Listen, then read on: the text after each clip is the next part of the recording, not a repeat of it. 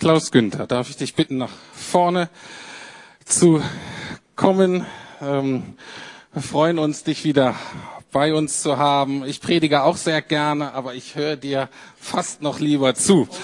Also von daher ähm, freue ich mich, dass du heute da bist. Du bist ja einer der ganz langjährigen Pastoren im Mülheimer Verband. Wie lange, du bist in der Paulusgemeinde in Bremen, wie lange bist du dort schon Pastor? 38,5 Jahre. Der Hammer, 38,5 Jahre. Und äh, wie lange hast du noch? Sieben Monate und 13 Tage. Okay, der Countdown läuft. In diesen 38 Jahren, was glaubst du, wie viele Predigten hast du ungefähr gehalten? Ja, ich wusste um die Frage und habe so überschlagen, also seriös geschätzt deutlich über 3000. Über 3000 Predigten. Und bei dir hat man jetzt nicht den Eindruck, dass du sagst, oh, ich bin froh, wenn dann in sieben Monaten der, also ich glaube, das sind Dinge, da bist du froh, wenn du sie nicht mehr machen musst. Aber ich habe den Eindruck, die Predigt gehört nicht dazu. Ich habe den Eindruck, du predigst immer noch ähm, sehr gerne. Was motiviert dich da? Was liegt dir da auf dem Herzen, ähm, auch nach so vielen tausend Predigten? Es ist ein absolutes Privileg, zu predigen, Gottes Wort zu verkündigen, so gut man es kann. Es ist Gnade pur und die Erfahrung wie in einer guten Ehe, je länger, desto besser. Okay, sehr schön. Da habe ich auch was, äh, worauf ich mich freuen kann. Und ihr als Gemeinde auch. Wenn ihr denkt, ich werde jetzt auch immer besser, ist doch schön. Haben wir alle was davon. Ich bete noch für dich und dann, lieber Herr, wir danken dir für Klaus Günther. Wir danken dir, dass er Ja gesagt hat. Gesagt hat, hier bin ich, sende mich öffne du meinen Mund und ähm, ich will das verkündigen von dir, was ich verstanden habe, was du mir gezeigt hast, was mir auf dem Herzen liegt. Und ich danke dir, dass er es schon so lange macht und, ähm, und genauso soll es auch heute sein.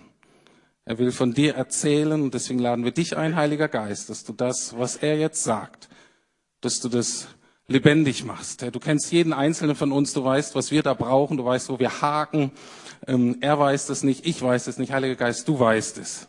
Und du weißt, was wir brauchen, deswegen laden wir dich ein, dass du wirkst und Leben, neues Leben schenkst und bestehendes Leben erneuerst und heilst. Und dafür danken wir dir. Amen.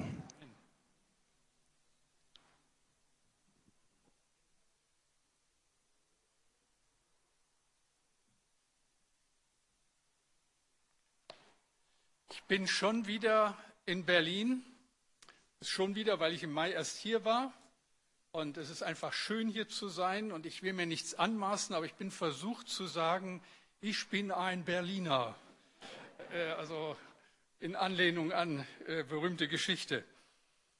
Fünf Solas der Reformation, das Thema, ich darf das eröffnen, das ist eine besondere Ehre und Freude. Vielen Dank, Rüdiger. Das weiß ich zu schätzen. Ich weiß auch, wie schwer es einem Pastor vor Ort fällt, jemand anders an so einer Stelle das Wort zu überlassen. Also das werde ich dir nicht vergessen. Am 31. Oktober 1517 hat der Mönch und Theologieprofessor Dr. Martin Luther 95 Thesen an die Türe der Schlosskirche zu Wittenberg geheftet. In lateinischer Sprache nahm er dort Stellung gegen die Missstände der Kirche und forderte die Verantwortlichen zu einer akademischen Disputation auf. Die letzte These auf diesem Papier lautete, man soll die Christen ermutigen, Jesus Christus nachzufolgen und sie nicht durch Ablassbriefe falsche geistliche Sicherheit erkaufen lassen. Hinlänglich ja beworben und bekannt in diesem Jahr, dem Lutherjahr, sind es 500 Jahre her, dass Martin Luther mit seinen Thesen die Kirche verändert hat. Die Lukas-Gemeinde ist eine evangelische Freikirche und gehört damit zur weltweiten evangelischen Kirche, die ihren Ursprung in der Reformation hat. Allerdings wissen wir uns im Glaubensbekenntnis eins mit den orthodoxen, den katholischen Kirchen weltweit und auch den vielen Freikirchen unterschiedlichen Ursprungs. Ich denke, hin und wieder ist es gut, sich bewusst zu machen, was glauben wir eigentlich. Was eint die weltweite evangelische Christenheit? Wo sind wir geistlich zu Hause? Ich lese uns einen Vers aus dem Epheserbrief, der so die Richtung vorgeben soll, in die es geht. Epheser 2, die Verse 4 und 5. Doch Gottes Erbarmen ist unbegreiflich groß. Wir waren aufgrund unserer Verfehlungen tot, aber er hat uns so sehr geliebt, dass er uns zusammen mit Christus lebendig gemacht hat. Ja, es ist nichts als Gnade, dass ihr gerettet seid. Ich bete noch einmal. Danke, Herr, für den Gottesdienst, für die Gottesdienste Land auf Land ab, hin und her in den Städten, auf dem Land, überall auf der Welt, wo Menschen an diesem Tag zusammenkommen, um dich zu ehren. Danke, dass wir ein Teil davon sein dürfen. Und wieder darf ich dich bitten, ganz neu und ganz ernsthaft, öffne meinen Mund, dass er deinen Ruhm verkündigt. Danke dafür. Amen. Ja, es ist nichts als Gnade, dass ihr gerettet seid. Was macht das Evangelium, die Mitte unseres Glaubens aus? Lohnt es sich für diesen Glauben zu leben, Widerstände zu erfahren? Trägt uns dieser Glaube im Leben und im Sterben? Was wollen wir, was predigen wir und warum ist das so wichtig? Wie sehr hofft ihr als Gemeinde hier vor Ort? Wie sehr betet ihr dafür? Das, dafür, das höre ich immer wieder, wenn ich von euch höre, in der Regel nur Gutes dass eure Gemeinde hier in Berlin den Unterschied ausmacht. Dass ihr, die Christen der Lukasgemeinde, ein Beweis für die Gegenwart Gottes seid. Dass hier Leute reinkommen und etwas empfinden, was man gar nicht in Worten beschreiben kann. Dass eine nächste Generation Verantwortung übernimmt und diese Gemeinde fähig macht, Menschen zu Christus zu führen. Und so vollmächtig am Bau des Reiches Gottes beteiligt ist dass ihr euch nie in selbstzufriedener Weise mit dem begnügt, was ist. Denn dafür kennen viel zu wenige Menschen in Berlin und um Berlin herum diesen großen Gott. Es ist so wichtig, dass wir uns das immer wieder neu fragen als Gemeinde. Wie hören heute Menschen, die nichts mit Kirche am Hut haben, von Gott? Wie werden wir diesen unterschiedlichsten Bedürfnissen gerecht? Wie reagieren wir auf eine so vernetzte und unglaublich mobile Gesellschaft? Wie muss ein Gottesdienst aussehen, dass ihr, die ihr dazugehört, dazu einladet und die, die kommen, wiederkommen? Wie schaffen wir neuen Raum, damit die Arbeit verändert weitergehen kann? Ihr wollt bauen, wir bauen schon, bei uns sieht's aus, ich kann euch sagen. Ich leide still vor mich hin. Vierte Mal so in all den Jahren, dass wir bauen. Wir können es einfach nicht lassen, aber es ist notwendig. So viele Dinge und eine Gemeinde muss überlegen, wie sie all das berücksichtigen und angehen kann, wenn sie nicht stehen bleiben will. Aber ich denke, noch viel wichtiger als die Wie-Frage ist die Was-Frage. Was glauben wir? Was wird in dieser Kirche gepredigt? Was bekommt diese Gemeinde zu hören? Was wird Ihnen, die Sie Gäste an diesem Sonntag sind zugemutet. Wisst ihr, wenn der Inhalt nicht stimmt, nützt die beste Verpackung nichts. Dann haben wir es mit einer Mogelpackung zu tun. Den roten Faden in der Bibel, das durchgängige Thema im Alten und Neuen Testament, nennen wir das Evangelium. Es kommt aus dem Griechischen von Euangelion und bedeutet die gute Nachricht. Vor 500 Jahren hat Martin Luther in einer dunklen Zeit der Kirche das Evangelium neu entdeckt. Und es kam zu einer umfassenden Reformation der Kirche, der wir bis heute profitieren. Martin Luther war es übrigens auch, der der Predigt eine zentrale Rolle im Gottesdienst zugesprochen hat. Wenn ich mich am Sonntagmorgen so in meinem Büro auf den Gottesdienst vorbereite, dann bete ich gern ein Gebet, das Martin Luther seinen Kollegen hinterlassen hat dann bete ich, Herr Gott, lieber Vater im Himmel, ich bin wohl unwürdig des Amtes und Dienstes, darin ich deine Ehre verkündigen und der Gemeinde pflegen und warten soll. Aber weil du mich zum Hirten und Lehrer des Wortes gesetzt hast, das Volk auch der Lehre und des Unterrichts bedürftig ist, so sei du mein Helfer und lass deine heiligen Engel bei mir sein. Gefällt es dir dann, durch mich etwas auszurichten zu deiner Ehre und nicht zu meiner oder der Menschen Ruhm, so verleihe mir auch aus lauter Gnade und Barmherzigkeit den rechten Verstand deines Wortes und vielmehr, dass ich es auch tun möge. O Jesu Christe, Sohn des lebendigen Gottes, Hirte und Bischof unserer Seelen, sende deinen Heiligen Geist, der mit mir das Werk treibe, ja, der in mir wirke, das Wollen und Vollbringen durch deine göttliche Kraft. Amen. Es ist eine hohe Verantwortung, auf einer Kanzel zu stehen und zu predigen. Was predigen wir? Ist die gute Nachricht noch die gute Nachricht? Ich bin immer wieder erschrocken, wie viele Menschen mit der Kirche nichts mehr zu tun haben, weil sie nie die gute, frohe Nachricht gehört haben.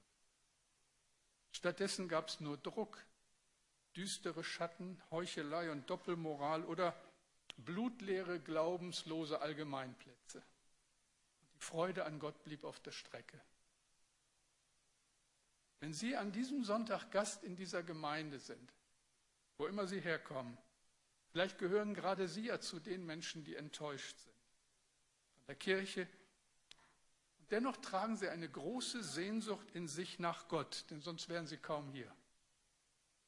Und wie sehr wünsche ich Ihnen, wünsche ich es euch, wünsche es mir immer wieder, dass so ein Sonntag ein Beschenkter ist. Dass wir beschenkt werden mit der Gegenwart Gottes, der Gegenwart des Auferstandenen. Also fragen wir, was ist das Evangelium?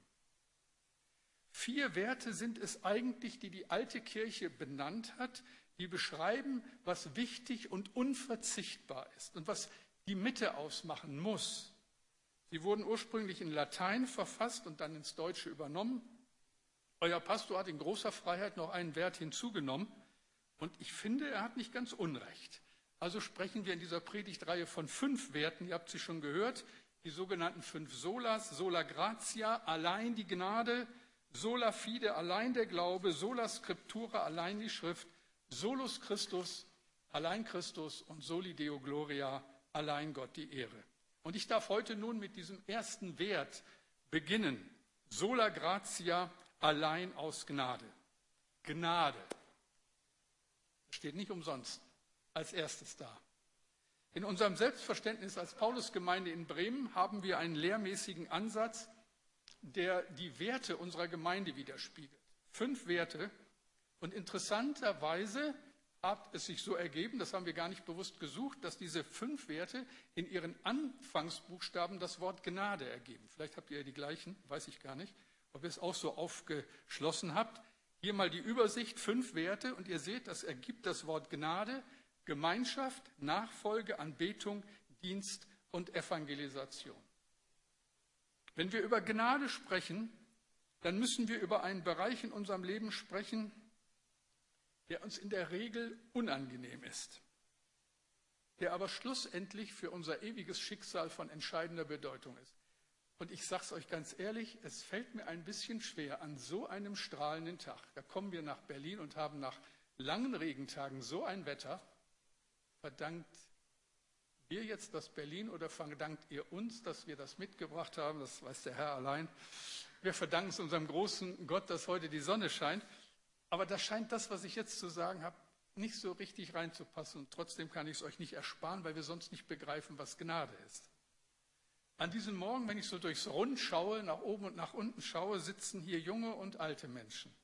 Alleinstehende und Verheiratete, große und kleine, und jeder von euch ist anders. Jeder ist einmalig. Aber in einem Punkt sind wir völlig gleich. Wir sind alle Sünder. Wir sind Menschen, die ständig und überall gegen die guten Gebote Gottes verstoßen und sich Dinge erlauben, die gegen das Gewissen stehen. Jeder von uns. Von dem kleinen Betrug in der letzten Steuererklärung bis zum Besuch pornografischer Seiten im Internet. Von der üblen Nachrede bis zum Streit mit anderen Gemeindegliedern. Von der gelegentlichen Lüge bis hin zu Missbrauch und Gewalt. Und wir hätten es so gerne eindeutig in der Gemeinde. Weiße und schwarze Schafe klar unterschieden. Aber wir bleiben auch als Christen Sünder so klar es ist, dass wir um Vergebung und neues Leben aus Christus wissen, dass unsere Schuld vergeben ist und wir Kinder Gottes sind, so klar ist auch, dass wir noch nicht am Ziel sind und Tag für Tag mit Dingen zu kämpfen haben, die einfach nicht in das Leben eines Kindes Gottes passen. Wie viel würden wir rückgängig machen? Ich habe manchmal so depressive Anflüge, wo ich so denke, wenn du noch mal anfangen könntest, was würdest du anders machen? Ich bin erschrocken, wie viel das ist. Wie vieles, was ich gesagt habe, würde ich so gerne rück, zurücknehmen. Wie vieles von dem, was passiert ist, würde ich so gerne ändern.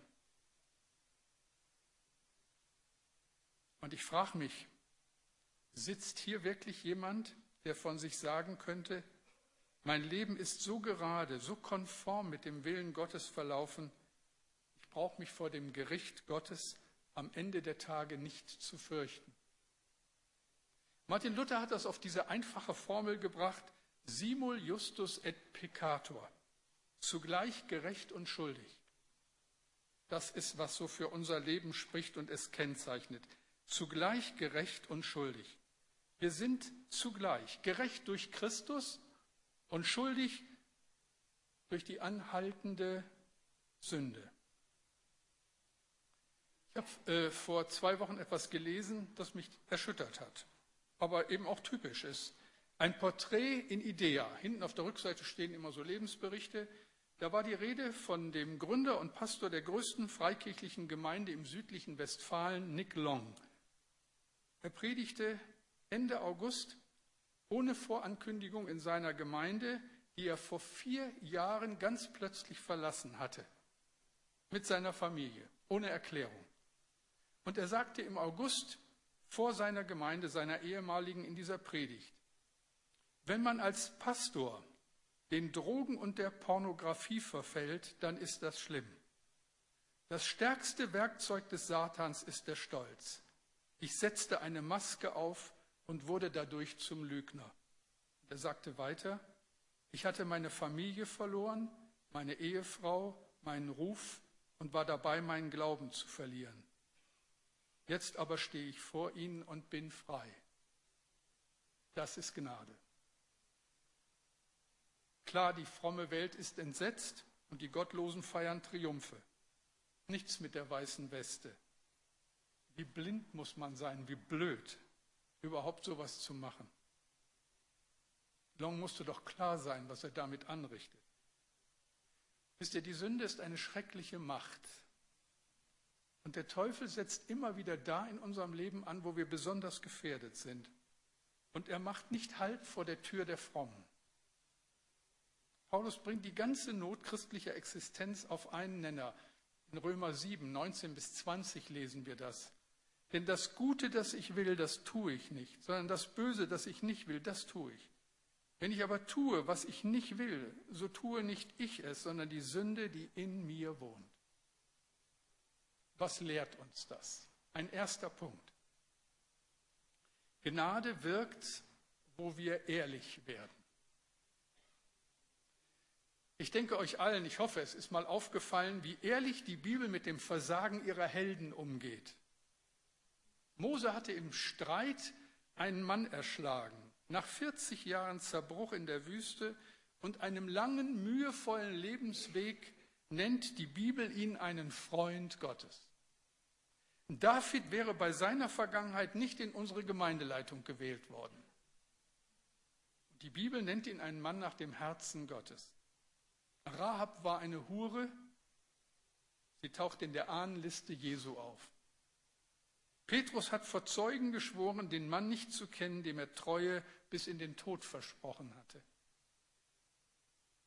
Sollen wir über Jakob reden, was der sich geleistet hat, oder über Abraham? Unglaublich. Was Juda getan hat oder König Manasse? Wir offenbaren nicht gerne, wofür wir uns schämen, aber wir sind schon betroffen von den Abgründen, die wir in uns entdecken. Wallace Hamilton schrieb einmal, in jedem von uns lebt eine Herde wilder Pferde, die alle ausbrechen wollen. Was können wir tun? Ich denke, wir können erst einmal akzeptieren, dass es ist, wie es ist und das nicht schönreden. Wir reden die Sünde nicht schön, sondern wir bekennen uns dazu. Wir lassen es zu, dass Menschen sich outen und helfen einander, um siegreicher zu werden.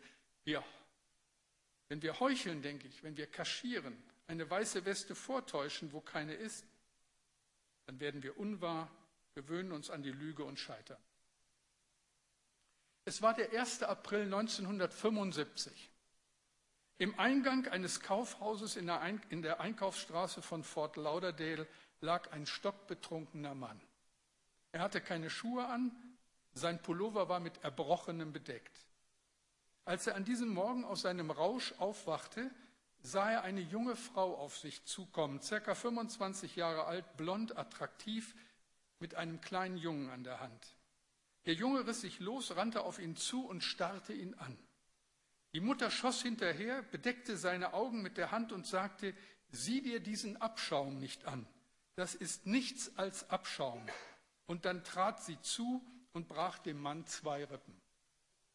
Dieser Abschaum war Brennan Manning, dem wir, wie ich finde, so wunderbare Bücher über die Gnade Gottes verdanken.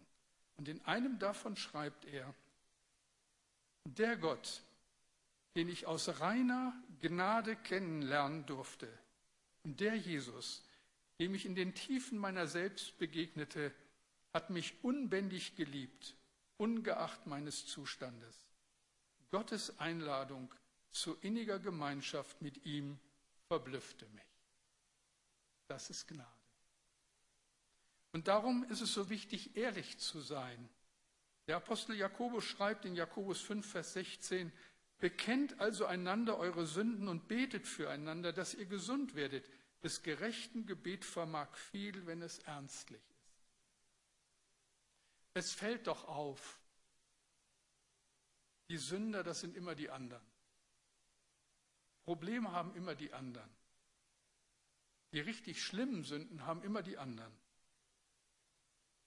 Ich natürlich auch, aber das weiß zum Glück keiner.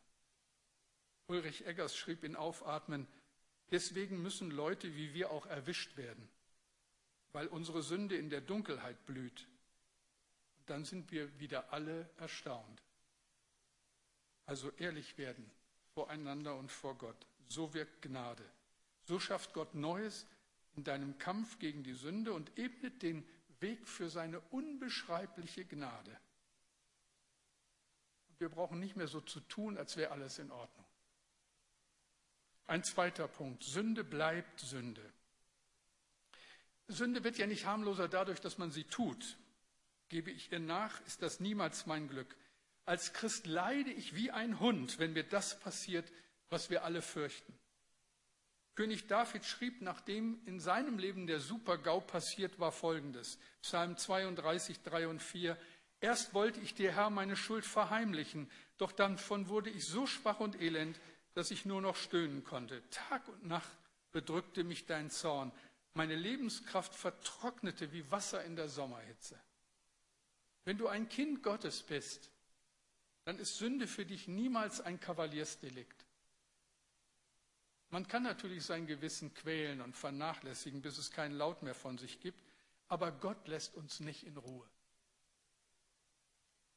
Gott lässt uns auch an diesem Sonntag nicht in Ruhe. Vielleicht ist es Zeit, ehrlicher zu werden vor Gott und Menschen und neu anzufangen. Warum nicht an so einem strahlenden Tag? Und noch ein drittes, das Einmalige und so Besondere im Wesen der Gnade Gottes. Drittens, sola gratia, was die Gnade bewirkt. Offen mit der Sünde leben bedeutet immer, wir bekennen den Sieg Jesu und wir erzählen von unseren Siegen in seiner Kraft. Wir ehren ihn durch unsere Erfahrungen im geistlichen Wachstum und siegreichen Kampf. Unsere weiße Weste kommt von Jesus, von dem großen Gott, der mir vergibt. Jesaja 1, Vers 18.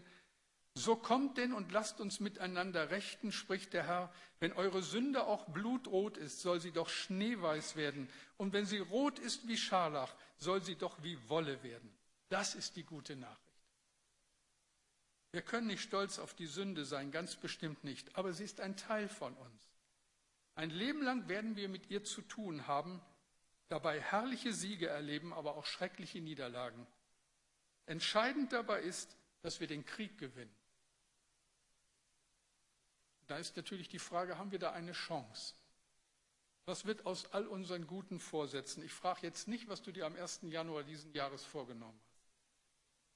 Wer von euch hat in der letzten Woche alles richtig gemacht? Bitte mal die Hand heben. Solltest du jetzt die Hand heben, ich gucke gar nicht hin, würde ich gern deine Frau fragen, ob sie derselben Ansicht ist. Oder deine Freunde oder deine Kinder. Wisst ihr, wir werden aneinander schuldig. Egal, ob wir das Image einer weißen Weste pflegen oder nicht. Alle unsere Vorbilder, die Helden der Bibel, Pastoren, Leiter, Freunde, Verwandte, sie alle haben ihr Maß an Sünde in ihrem Leben. Also wie sollen wir den Kampf gewinnen? So seltsam es auch klingen mag, er ist schon gewonnen. In Ewigkeit. Dem Teufel gehört die Zukunft nicht. Auch nicht deine Zukunft. Was waren die letzten Worte Jesu, als er am Kreuz von Golgatha sein Leben für uns gab? Es ist vollbracht. Als Martin Luther das klar wurde, da drang das wie ein fröhlicher Blitz in das Dunkel des Mittelalters. Sola gratia, allein aus Gnaden. Ich liebe dieses wundervolle Zitat von Robert Capton. Die Reformation war eine Zeit, als die Menschen blind wurden und wie betrunken taumelten, weil sie im staubigen Keller des späten Mittelalters einen ganzen Keller voll 1500 Jahre alter, 200-prozentiger Gnade entdeckt hatten. Flasche um Flasche reinen Bibeldestillats, von dem ein Schluck jeden davon überzeugen konnte, dass Gott uns mit links rettet. Mit links? Ja, aber nur, weil der Sohn Gottes dafür bezahlt hat. Mit seinem Leben. Ein für allemal. Nicht mit links, sondern mit seinem Leben. Der höchstmögliche Preis ist bezahlt worden für dich und für mich am Kreuz. Und die Frage ist, glaubst du das? Hast du das? Lebst du das? Als Jesus das gepredigt hat, haben viele Menschen ihm nicht geglaubt. Das war einfach, das war zu einfach. Das war einfach zu einfach. Die Konsequenzen waren gerade den Frommen unheimlich, geradezu unheimlich. Wenn das mit der Gnade stimmt, dann hat ja jeder eine Chance, in den Himmel zu kommen. Manch einer der damaligen Theologen, der Pharisäer und Schriftgelehrten wird gedacht haben, da mühe ich mich ein Leben lang ab und hoffe so in den Himmel zu kommen. Und dann kommt da so ein hergelaufener Penner an, zeigt ein wenig Reue, bittet um Vergebung und schon, so mit links, ist er auch im Himmel. Niemals. Jede Religion ist davon überzeugt, dass wir unser Verhältnis zu Gott selbst in die Hand nehmen müssen. In der deutschen Geschichte wurde das durch den Klassiker auf den Nenner gebracht, wer immer redlich sich bemüht, den können wir erlösen. Hilf dir selbst, dann hilft dir Gott. Nur das reicht nicht. Wir können noch so viel tun, Gutes tun, Verdienste sammeln. Es bringt uns keinen Frieden mit Gott. Es reicht einfach nicht. Gautama Buddha hat am Ende seines Lebens gesagt, ich habe es nicht gefunden. Sein Leben steht für den ständigen Kampf um inneren Frieden. Nicht gefunden. Der Islam kennt keine Heilsgewissheit. Niemals kann ein Muslim sicher sein, dass er ins Paradies kommt. Der Hinduismus kennt keine Errettung. Im Gegenteil, durch den ewig dauernden Kreislauf der Wiedergeburt kannst du hoffen, dein Karma zu verändern um dich irgendwann aufzulösen. Irgendwann. Und das ist erbarmungslos. Das ist hoffnungslos. Und vor allem, das ist gnadenlos. Gnadenlos. Ganz anders Gott, ganz anders das Evangelium. Der Weg in den Himmel hat einen Namen, Jesus Christus. Den Himmel bekommen wir nur geschenkt oder gar nicht. Doch Gottes Erbarmen ist unbegreiflich groß. Wir waren aufgrund unserer Verfehlungen tot, aber er hat uns so sehr geliebt, dass er uns zusammen mit Christus lebendig gemacht hat. Ja, es ist nichts als Gnade, dass ihr gerettet seid. Das ist Evangelium, das ist Gnade. Unabhängig von deiner Leistung beschenkt dich Gott. Es gibt nur eine Bedingung. Du musst dich darauf einlassen. Das Einzige, was Gott beeindruckt, ist ein zerschlagenes und demütiges Herz. Früher gab es ein ganz kurzes Gebet. Ich habe es noch gelernt und als Kind oft gebetet, bevor ich eingeschlafen bin. Lieber Heiland, mach mich fromm, dass ich in den Himmel komme. Es war kurz nach dem Krieg auf einem der ersten Kirchentage in Leipzig. Es gab einen Empfang im Rathaus. Die ganzen Würdenträger aus Kirche und Politik waren versammelt, Reden wurden gehalten, möglichst unverbindlich, wie das so ist bei solchen Anlässen, um niemandem zu nahe zu treten. Da stand Heinrich Giesen auf, damaliger Generalsekretär des Deutschen Evangelischen Kirchentages, und sagte das Schlusswort. Das lautete, Sie fragen uns, meine Damen und Herren, was für Leute wir sind. Ich möchte Ihnen das mit einem Satz sagen. Wir sind Leute, die beten, lieber Gott, mach mich fromm, dass ich in den Himmel komme. Dann setzte er sich wieder und es war unheimlich, wie erschüttert die Leute waren. Lieber Gott, mach mich fromm, dass ich in den Himmel komme. Das ist es. Nicht, lieber Heiland, ich mach mich fromm, sondern mach du mich fromm. Nur Jesus kann mich verändern, kann dich verändern. Nur er kann mich zu dem machen, was ich eigentlich sein soll. Ein Mensch, der gerettet ist und durch seine Nachfolge Gott ehrt sich ewig an ihm freut. Beten wir.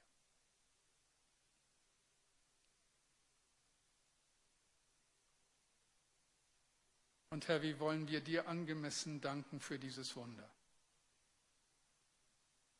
Das ist so einmalig, so anders als alles, was uns in Ideologie und Religion, in Überzeugung, in Anspruch auf dieser Welt begegnet. Das, Herr, was sich niemand ausdenken konnte. Und das, was niemand erfinden konnte, das hast du geoffenbart. Danke, Herr Jesus, dass du gekommen bist, dass du diese Welt so sehr geliebt hast, dass du bereit warst, dein Leben zu geben. Und dass jeder von uns das in Anspruch nehmen darf. Und dass wir fortan aus Gnade leben dürfen, jeden Tag und dass diese Gnade reicht für dieses Leben und für die ganze Ewigkeit. Danke dafür. Amen.